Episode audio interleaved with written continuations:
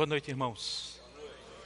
Como é bom poder estar aqui, louvar, repetir várias vezes: Eu me rendo a teus pés, tu és tudo o que eu preciso. Isso, nas nossas vidas, é um momento incomparável. E nós estamos na nossa série Encontros com Jesus, e temos domingo após domingo é, indicado esse livro para leitura dos irmãos. Não sei de vocês quem já comprou, alguns já, já têm feito essa leitura, mas se você puder, se você quer uma leitura para o seu momento de folga, ou para, para, o seu momento devocional, Tim Keller é um dos, dos escritores mais vendidos hoje, mais lidos hoje no mundo, e ele fala de alguns encontros. Eu tenho certeza que você tem aprendido muito sobre esses encontros com Jesus. Eu tenho, eu tenho aprendido cada vez mais e e cada encontro a gente pensa que, que já sabia e encontramos mais, mais detalhes, mais lições para a nossa vida. E aqui Tim Keller ele faz isso de maneira muito fácil e de uma leitura muito agradável. E aqui, irmãos, está os encontros com Jesus. A palavra de Deus, ela que, que nos revelou o Senhor que temos.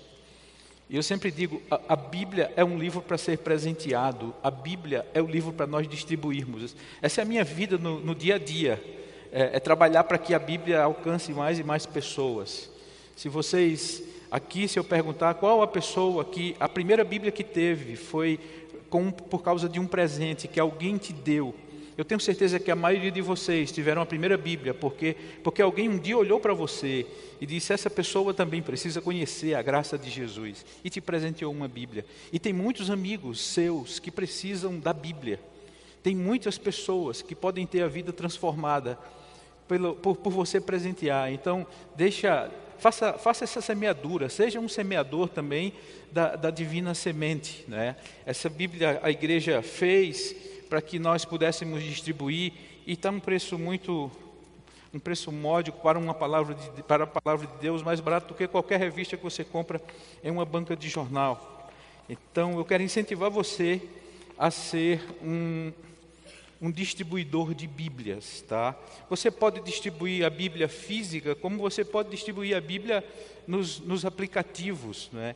E, e, faz com que todos os teus amigos tenham a sua Bíblia no seu smartphone. E as pessoas têm lido a Bíblia, é, é incrível. No, no, a Bíblia no, de texto, a gente não, não consegue medir isso. Né? Mas só para vocês terem uma ideia, esse ano de 2018 já foram lidos 500 570, se eu não me engano, a última vez que eu vi, 570 milhões de capítulos da Bíblia, apenas das nossas Bíblias, da Sociedade Bíblica em português. Então, para vocês verem como as pessoas têm lido, como, como a Bíblia tem alcançado vidas. Em mais de 200 países, as pessoas leram ah, um texto em português é, nos seus smartphones. Então, façam isso, seja um, um semeador da, da, boa semente. Às vezes, irmãos, a gente doa uma Bíblia e, e alguém trata com desdém aquele, aquele presente que damos e coloca na gaveta.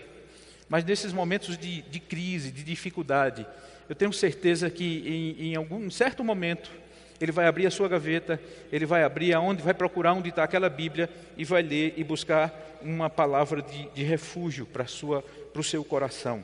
Voltando aqui encontros com Jesus.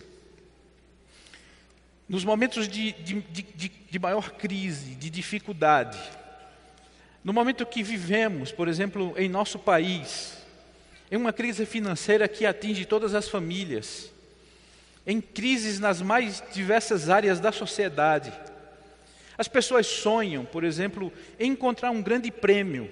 Puxa, se eu conseguisse esse prêmio, se eu conseguisse acertar em alguma dessas loterias que se acumula, se eu conseguisse abrir uma gaveta e achar algo que pudesse mudar a minha vida, as pessoas sonham com isso. Irmãos, Jesus é a nossa pedra preciosa. Jesus é a pérola que encontramos. Jesus é a nossa riqueza. Porque a esperança que Jesus dá não é apenas para o tempo presente, se a nossa esperança, irmãos, a esperança que desejamos, ela se resume apenas para o tempo presente. Paulo diz que nós somos os mais infelizes de todos os homens, porque a nossa esperança é eterna. A riqueza que ele nos deu é eterna. A riqueza que Ele nos deu não tem fim. Nós encontramos o grande tesouro nós encontramos aquilo que resolveu a nossa vida, os nossos dilemas, as nossas dores, as nossas dificuldades. E nós não podemos pensar, irmãos, apenas aqui, em uma dor física que sinto, porque Jesus Cristo ele quer curar as nossas dores mais profundas da alma e curar as doenças, irmãos, que nós muitas vezes não vemos e que o pecado entra em nós e nos deixa doentes, enfermos e distante de todos. E Jesus veio, irmãos, para muito mais do que aquilo que nós almejamos e até pedimos. Nós vimos, nós vemos isso nesse texto que vamos ler e que vamos falar na noite de hoje, que é conhecido de todos. Jesus e os dez leprosos está em Lucas, capítulo de número 17, verso de 11 a 19. Vai estar aí na apresentação, se você não tem Bíblia, Uh, mas você pode acompanhar, todos podem acompanhar, que a gente lê numa única versão, aqui está é, na apresentação aí atrás. Diz o seguinte, a palavra de Deus, em Lucas capítulo 17, verso de 11 a 19. De caminho para Jerusalém, Jesus passava pelo meio de Samaria e da Galileia. Ao entrar numa aldeia, saíram-lhe ao encontro dez leprosos, que ficaram de longe e gritaram: Jesus, mestre, tenha compaixão de nós. Ao vê-los, Jesus disse: Vão e apresentem-se aos sacerdotes. Aconteceu que, indo eles, foram purificados. Um dos doze, vendo que estava curado, voltou dando glória a Deus em alta voz e prostrou-se com o rosto em terra aos pés de Jesus, agradecendo-lhe. E este era samaritano. Então Jesus perguntou: Não eram dez os que foram curados? Onde estão os nove? Não se achou quem voltasse para dar glória a Deus, a não ser esse estrangeiro? E lhe disse: Levante-se e vá.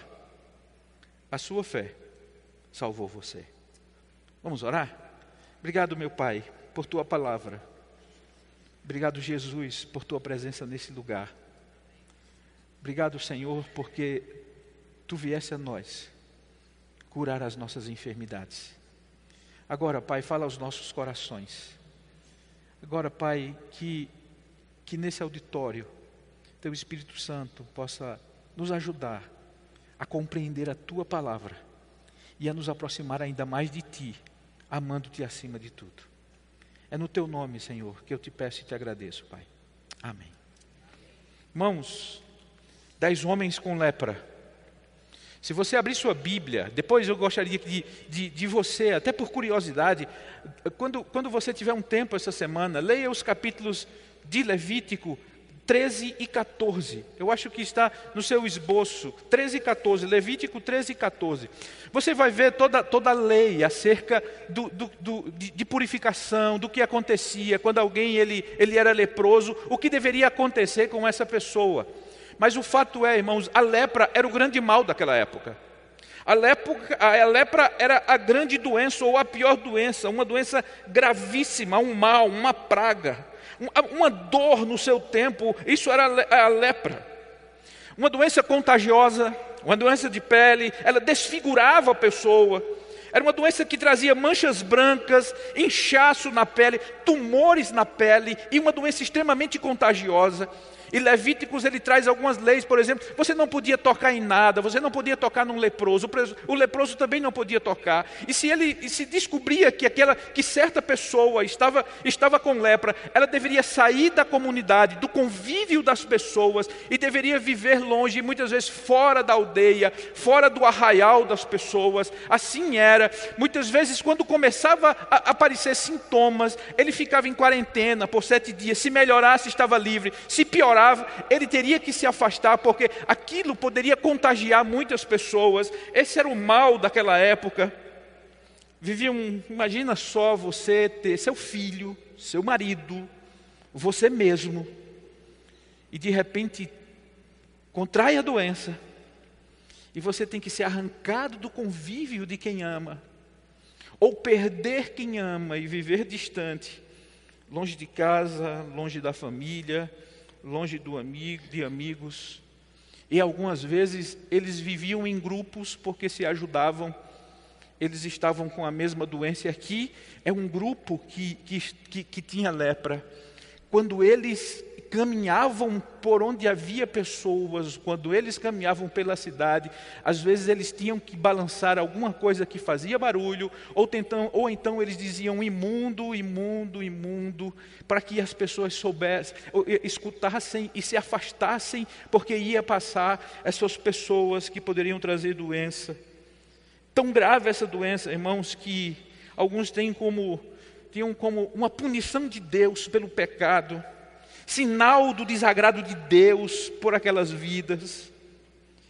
E o sacerdote era a pessoa que, que atestava que você estava limpo e podia voltar ao convívio da comunidade.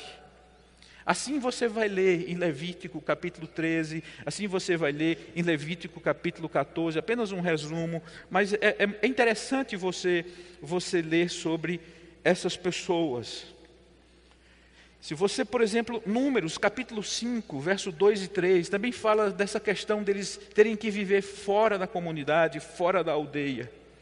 Por isso que Jesus diz: vai e mostre-se ao, ao sacerdote. E eles foram, porque o, quem, quem, quem ia testar que aqueles homens estavam curados era exatamente era o sacerdote. Jesus diz: vai e, e mostra-se ao sacerdote. Podemos, irmãos, eu, eu, eu encontro coisas assim sensacionais de Jesus nesse, nessa, nesse acontecimento. Eu me comovo, eu em casa escrevendo e, e ver como Jesus trata os necessitados. Aquela doença impedia as pessoas de se aproximarem das outras pessoas. Aquela doença fazia com que eles não pudessem dar um abraço, não pudessem sentir o cheiro, não pudessem pegar no colo. Tinha que ser de longe. E de longe, aqueles homens observam Jesus. Diz o texto que de longe eles gritam. De longe eles veem e gritam. Jesus, tenha misericórdia de nós. Aquele grupo, irmãos, eles gritam para aquele que para para ouvir. Mesmo distante, Jesus para para ouvir. Mesmo diante de, do, do, do barulho de multidões, Jesus, ele escuta o grito do necessitado. Jesus, irmãos, no meio da, da, da, da multidão, ele é capaz de, de sentir um toque diferente em suas vestes, ele para para o necessitado. Eu sou uma pessoa que tem muita dificuldade de fazer várias coisas ao mesmo tempo. Às vezes eu estou em casa, eu, eu, pela manhã eu, eu, gosto de escutar o rádio, eu coloco numa rádio de notícias e vou escutando, aí vem a hora do tempo. Se eu estiver ah, escutando o rádio e lendo o, o, o jornal, eu estou com o iPad lendo o jornal, aí Sandra diz, Marcos, vai chover ou não? Eu digo, nego, eu não ouvi. Mas você não está com o rádio ligado e a mulher acabou de dar. Ah, mas eu estava lendo, eu, eu, eu, não consigo ler e ouvir, e, e eu não consigo fazer tantas coisas ao mesmo tempo. Jesus, irmãos, ele consegue ouvir o grito de todos. Ele consegue parar para cada um, e aqui de longe, doentes, isolados. Eles gritam por Jesus. Aqueles homens, irmãos, eles estavam afastados de todos, mas uma coisa os unia: a sua dor, a dor uniu aqueles dez homens. O problema, a enfermidade uniu aqueles dez homens. A lepra uniu, a doença os uniu. Jesus os uniu. Naquele momento, todos eles colocaram a sua esperança, a sua fé em Jesus, que estava do outro lado, diz o texto. Uma coisa os dividiu.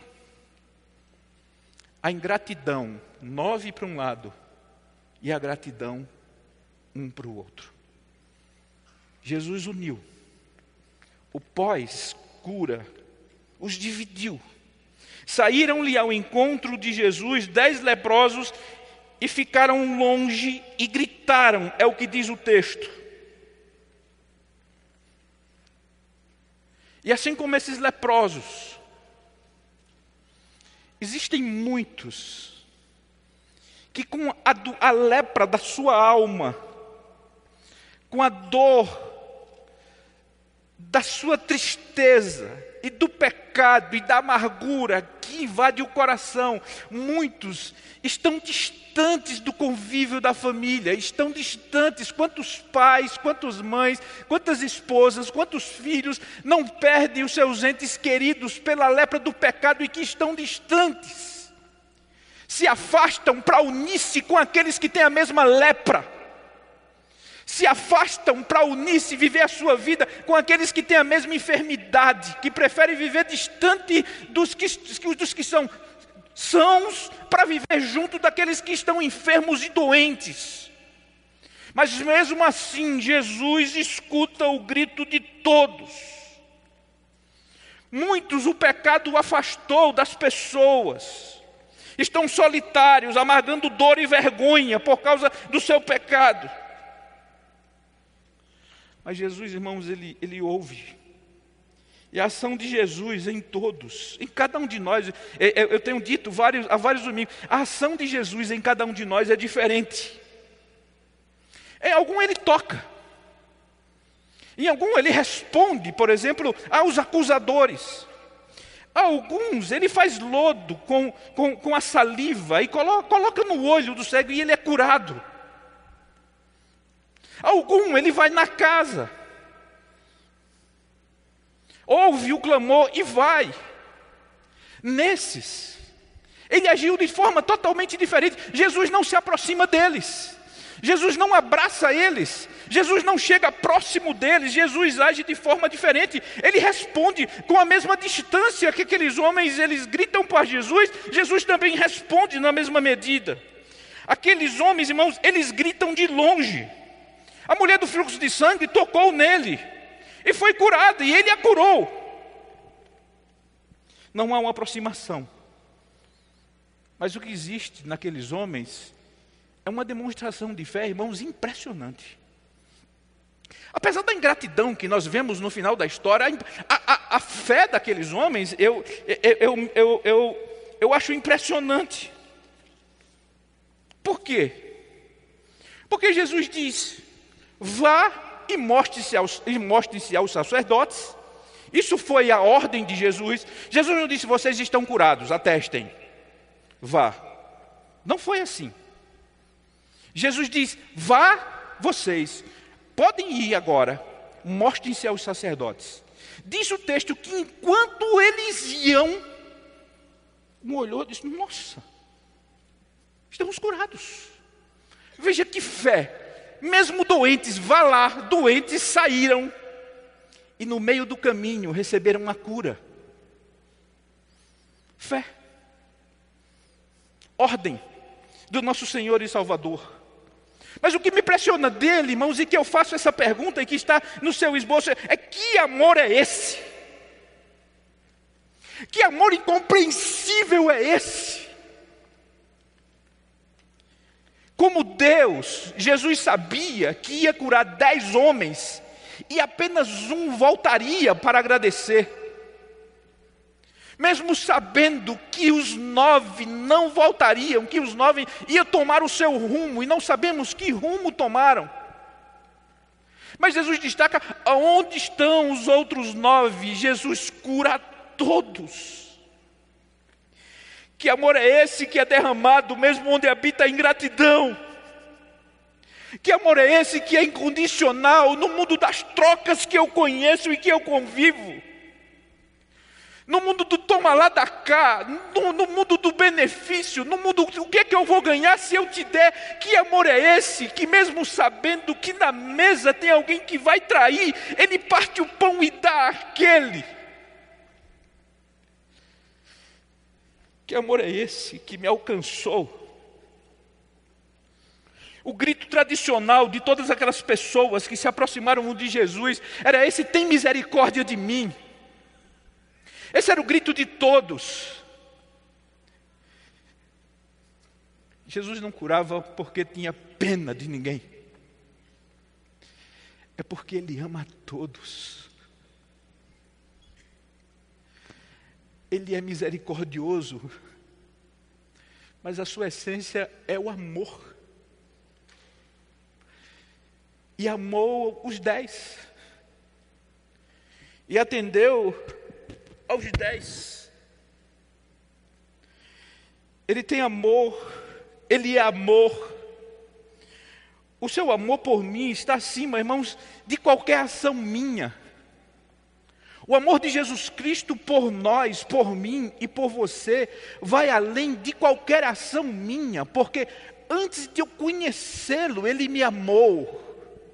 Antes de eu dar qualquer passo em direção a Jesus, ele já deu em minha direção. Antes de qualquer ação minha, de agrado ou de parar para ouvi-lo, ele já foi e morreu na cruz por cada um de nós. Que amor é esse?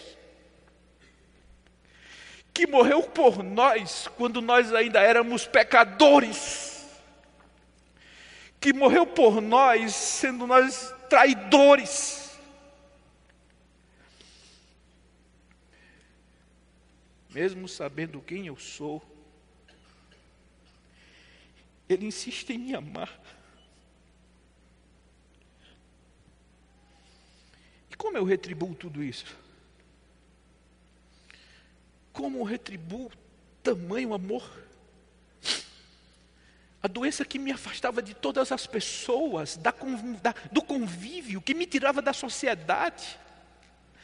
Todos os males que recaíam sobre mim por causa da minha própria vida, e Ele vem cura, e como? E agora, o que faço?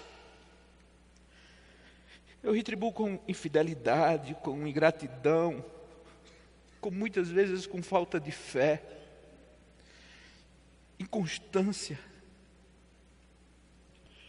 Enquanto isso, ele é amor sobre amor, graça sobre graça, misericórdia sobre misericórdia. Aonde abunda o pecado, superabunda a graça. Aonde mais necessita, mais ele derrama amor.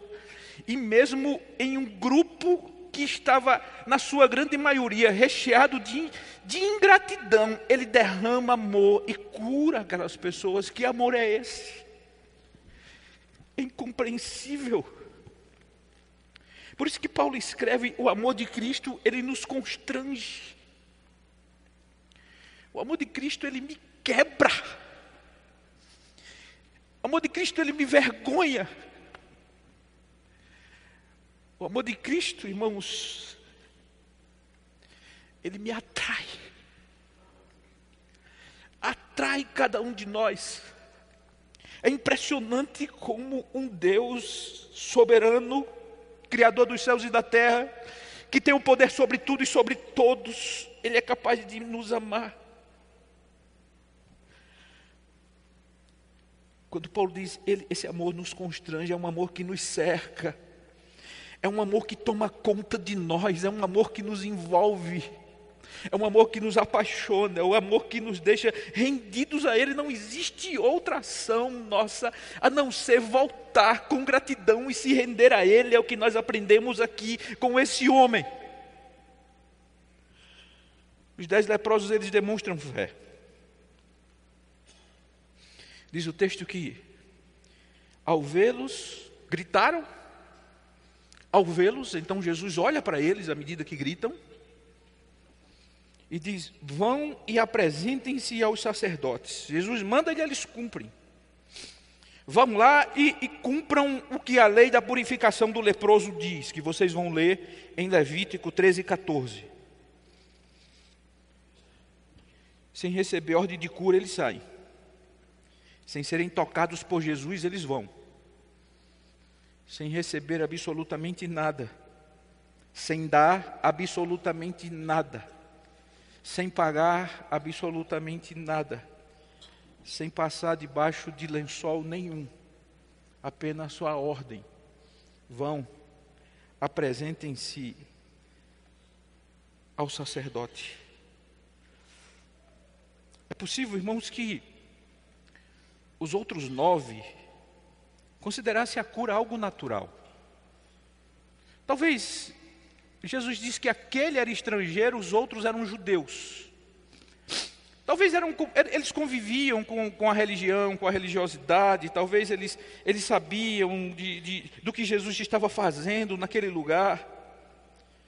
Mas o samaritano, quando ele atestou que estava curado, ele achou aquilo sobrenatural. Ele disse, realmente aquele é Deus, é o Filho de Deus, realmente ele é quem diz. Ele, ele vai além da sua expectativa, vai além da sua esperança, é mais do que ele merecia, é uma dose de graça enorme para alguém imundo, estrangeiro, samaritano, distante, que todas as pessoas o achavam imundo pelo fato de ser samaritano, imundo porque era samaritano e tinha lepra. Eu recebi a cura daquele judeu, não pode, eu tenho que voltar. Enquanto os outros, não, isso é normal. Enquanto os outros aproximaram-se de Jesus apenas em busca do seu próprio interesse. Enquanto os outros vinham até Jesus quando as coisas estavam ruins. Está ruim? Jesus. Tá, tá, ficou bom? Esquece Jesus. Esse é o comportamento desses nove. E nós não podemos jamais seguir esse exemplo de vir para Jesus apenas para resolver os nossos problemas terrenos, apenas para resolver nossos problemas físicos, porque são coisas pequenas quando Jesus olha aquilo que ele tem para nós. Pensava aqueles homens que sua vida estava resolvida para o resto, agora não tem mais problema, agora eu não preciso mais dele. E aquele que retorna ele aprende, ele encontra algo muito maior do que a cura da sua lepra. Para o samaritano curado, irmãos, veja que lição. A gratidão não pode esperar. A gratidão, ela não pode esperar. Jesus disse, sabe o que a eles? Vá e mostre-se aos sacerdotes eles saem. No meio do caminho, ele atesta que é curado. Ele diz: sacerdote?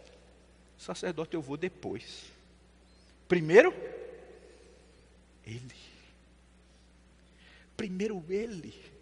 Primeiro a minha gratidão. Primeiro a minha adoração.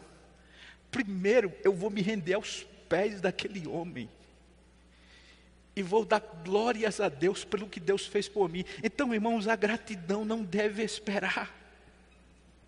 A gratidão, irmãos, ela, ela não deve, nós não devemos deixar a gratidão envelhecer, o benefício. E esse é um grande mal, não daqueles nove, mas meu. Meu. Quanta ingratidão eu deixei para trás.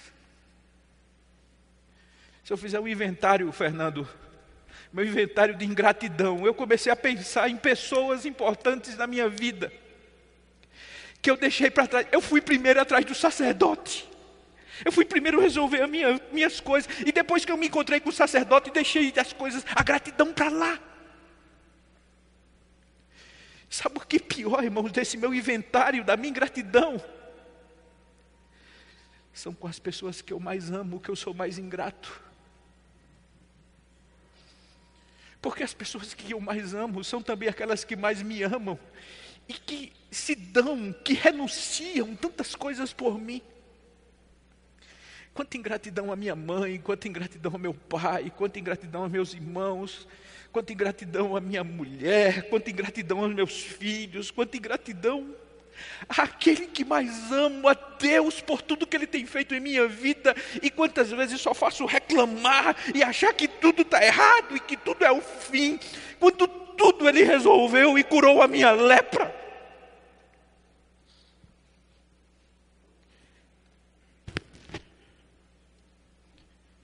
O que mais me envergonha é constatar que sou ingrato com quem amo e com quem me ama.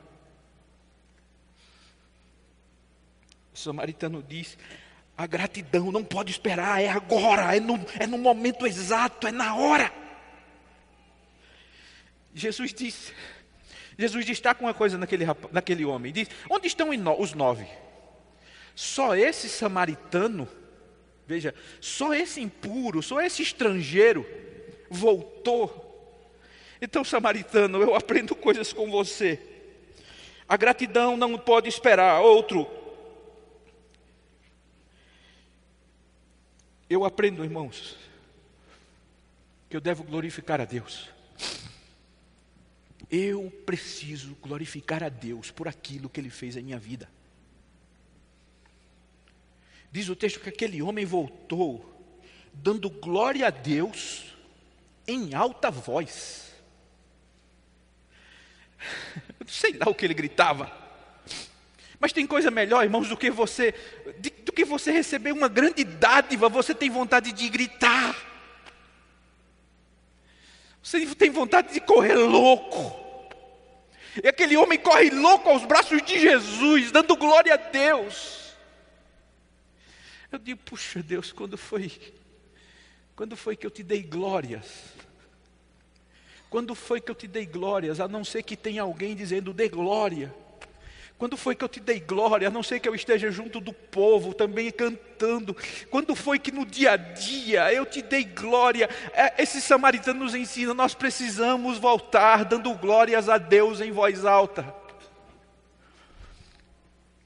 Quando nós recebemos um grande benefício, irmãos, a gente, a gente elogia, a gente, a gente diz, nossa.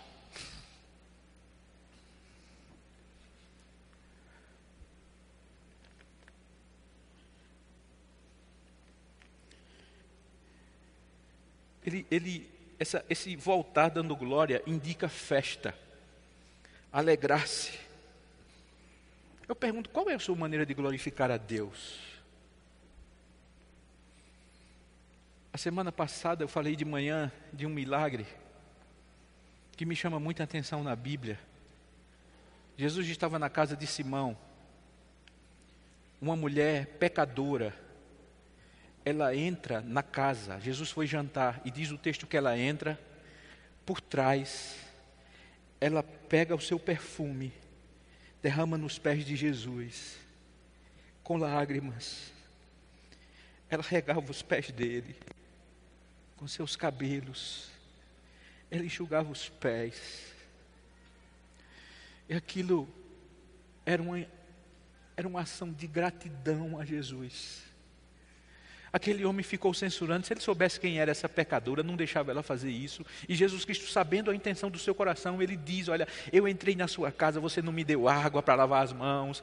Eu, eu, eu, entrei na sua, na sua casa, você não, não derramou óleo sobre a minha cabeça. Eu, eu entrei na sua casa, você não fez absolutamente nada. Essa mulher, ela faz com lágrimas, ela faz com seus perfumes, ela beija os meus pés. Você não foi capaz de me beijar o rosto, ela beija os pés. Que atitude linda de gratidão. Jesus diz: Olha, sabe por que ela fez isso? Porque tinha muito pecado e o seu pecado foi perdoado. Que darei ao Senhor por todos os benefícios para comigo. O que eu posso fazer? Eu só tenho a minha miserável vida. E Ele, dessa minha vida, ele faz um instrumento nas suas mãos para abençoar outras pessoas. Que riqueza, irmãos. Que riqueza é a sua vida. Que riqueza é a nossa vida e o que nós fazemos. O leproso ele nos ensina mais outra coisa. Além de glorificar, ele diz que eu, eu aprendo com ele que devo me prostrar e adorar aquele que me curou. Não é apenas dizer, ah, glória a Deus, amém, aleluia, eu fui, eu recebi, Jesus é bom. Ele prostrou-se, ele adorou. Gaste tempo na sua vida prostrando-se e adorando a Ele. Você renovou a minha vida, Jesus, eu te adoro. Você é Deus, eu te adoro. Eu não merecia eu era um desgarrado, eu era um solitário, eu era um abandonado, mas a tua graça me alcançou. E quando eu tenho uma atitude de adoração a Jesus, irmãos, eu lembro quem eu sou, eu lembro quem eu era, e eu lembro quem Ele é. E não pode existir no nosso coração outra atitude a não ser nos rendermos diante dEle e glorificar o Seu nome. Aí o samaritano volta. Jesus diz: Cadê os nove? Não estão. Aí vem a, a parte principal. A tua fé te salvou. Com isso, irmãos, eu aprendo que o ciclo da cura, cura, a sua cura, a minha cura, ela tem continuidade no agradecimento, na adoração. E ela tem o seu ápice na salvação das nossas vidas. Se você é aquele que está preocupado apenas com a cura física, se você é aquele que está apenas preocupado com sua cura financeira, se você está preocupado apenas com, com a cura dos seus relacionamentos, você está ficando na porta. Porque se você entrar mais, vai glorificar. Se você entrar mais, vai agradecer, vai glorificar, vai adorar e vai receber dele a salvação. Aqui Jesus Cristo faz mais uma vez a importância da cura física e da salvação. Assim como aconteceu em Lucas, capítulo 5, verso 17 a 26, quando um paralítico foi levado a ele, para eles, para o paralítico ser curado, e Jesus diz: "Os teus pecados estão perdoados". E todos ficam revoltados. E ele diz: Para que vocês saibam que o filho do homem tem poder na terra para perdoar pecados, levante e tome o seu leite antes. Porque o que importa, irmãos, cura da nossa alma. O que importa é a cura que Jesus foi à cruz para nos libertar, nos dar uma nova vida. Se existe felicidade naqueles que são curados, mais feliz ainda é aquele que volta para agradecer e adorá-lo e recebe dele a salvação. Quero terminar, que meu tempo se foi, dizendo três coisinhas rápidas. Vá ao encontro de Jesus e receba a cura, seja qual for a sua lepra, seja qual for a sua lepra, vá ao encontro dele. Se você não quer ir ao encontro, chegar perto dele, de onde você estiver. Jesus, tem misericórdia de mim. Grite daí do seu banco, da sua casa, de onde você me, me assiste agora, eu não sei. Grite. Qual a sua mancha? O que te marca? O que te afasta das pessoas? O que te faz ficar isolado? O que te envergonha? O que faz com que as pessoas queiram estar distante porque você contamina? O que? O que faz com que você chame atenção por onde passa? O que faz com que as pessoas olhem para você? Ele cura, ele atende. Não por você, não por mim, por ele porque Ele amou, Ele ama a todos. Ele te ama. Depois, demonstre a sua gratidão a Jesus. Demonstre a sua gratidão a todos. A Deus, aos pais, aos familiares. Gratidão àquele que te levou a Jesus. Aquele teu amigo chato que só falava de Jesus aquele que foi talvez exemplo, modelo, para que você pudesse despertar-se para dizer: Eu quero conhecer a Jesus. Aquele que ora por você, Quantas pessoas oram por mim? Quantos? Conheço pessoas da minha família que oram por mim. Sempre que eu lhe dizer, ah, Marcos, orei por você. Gratidão por essas pessoas.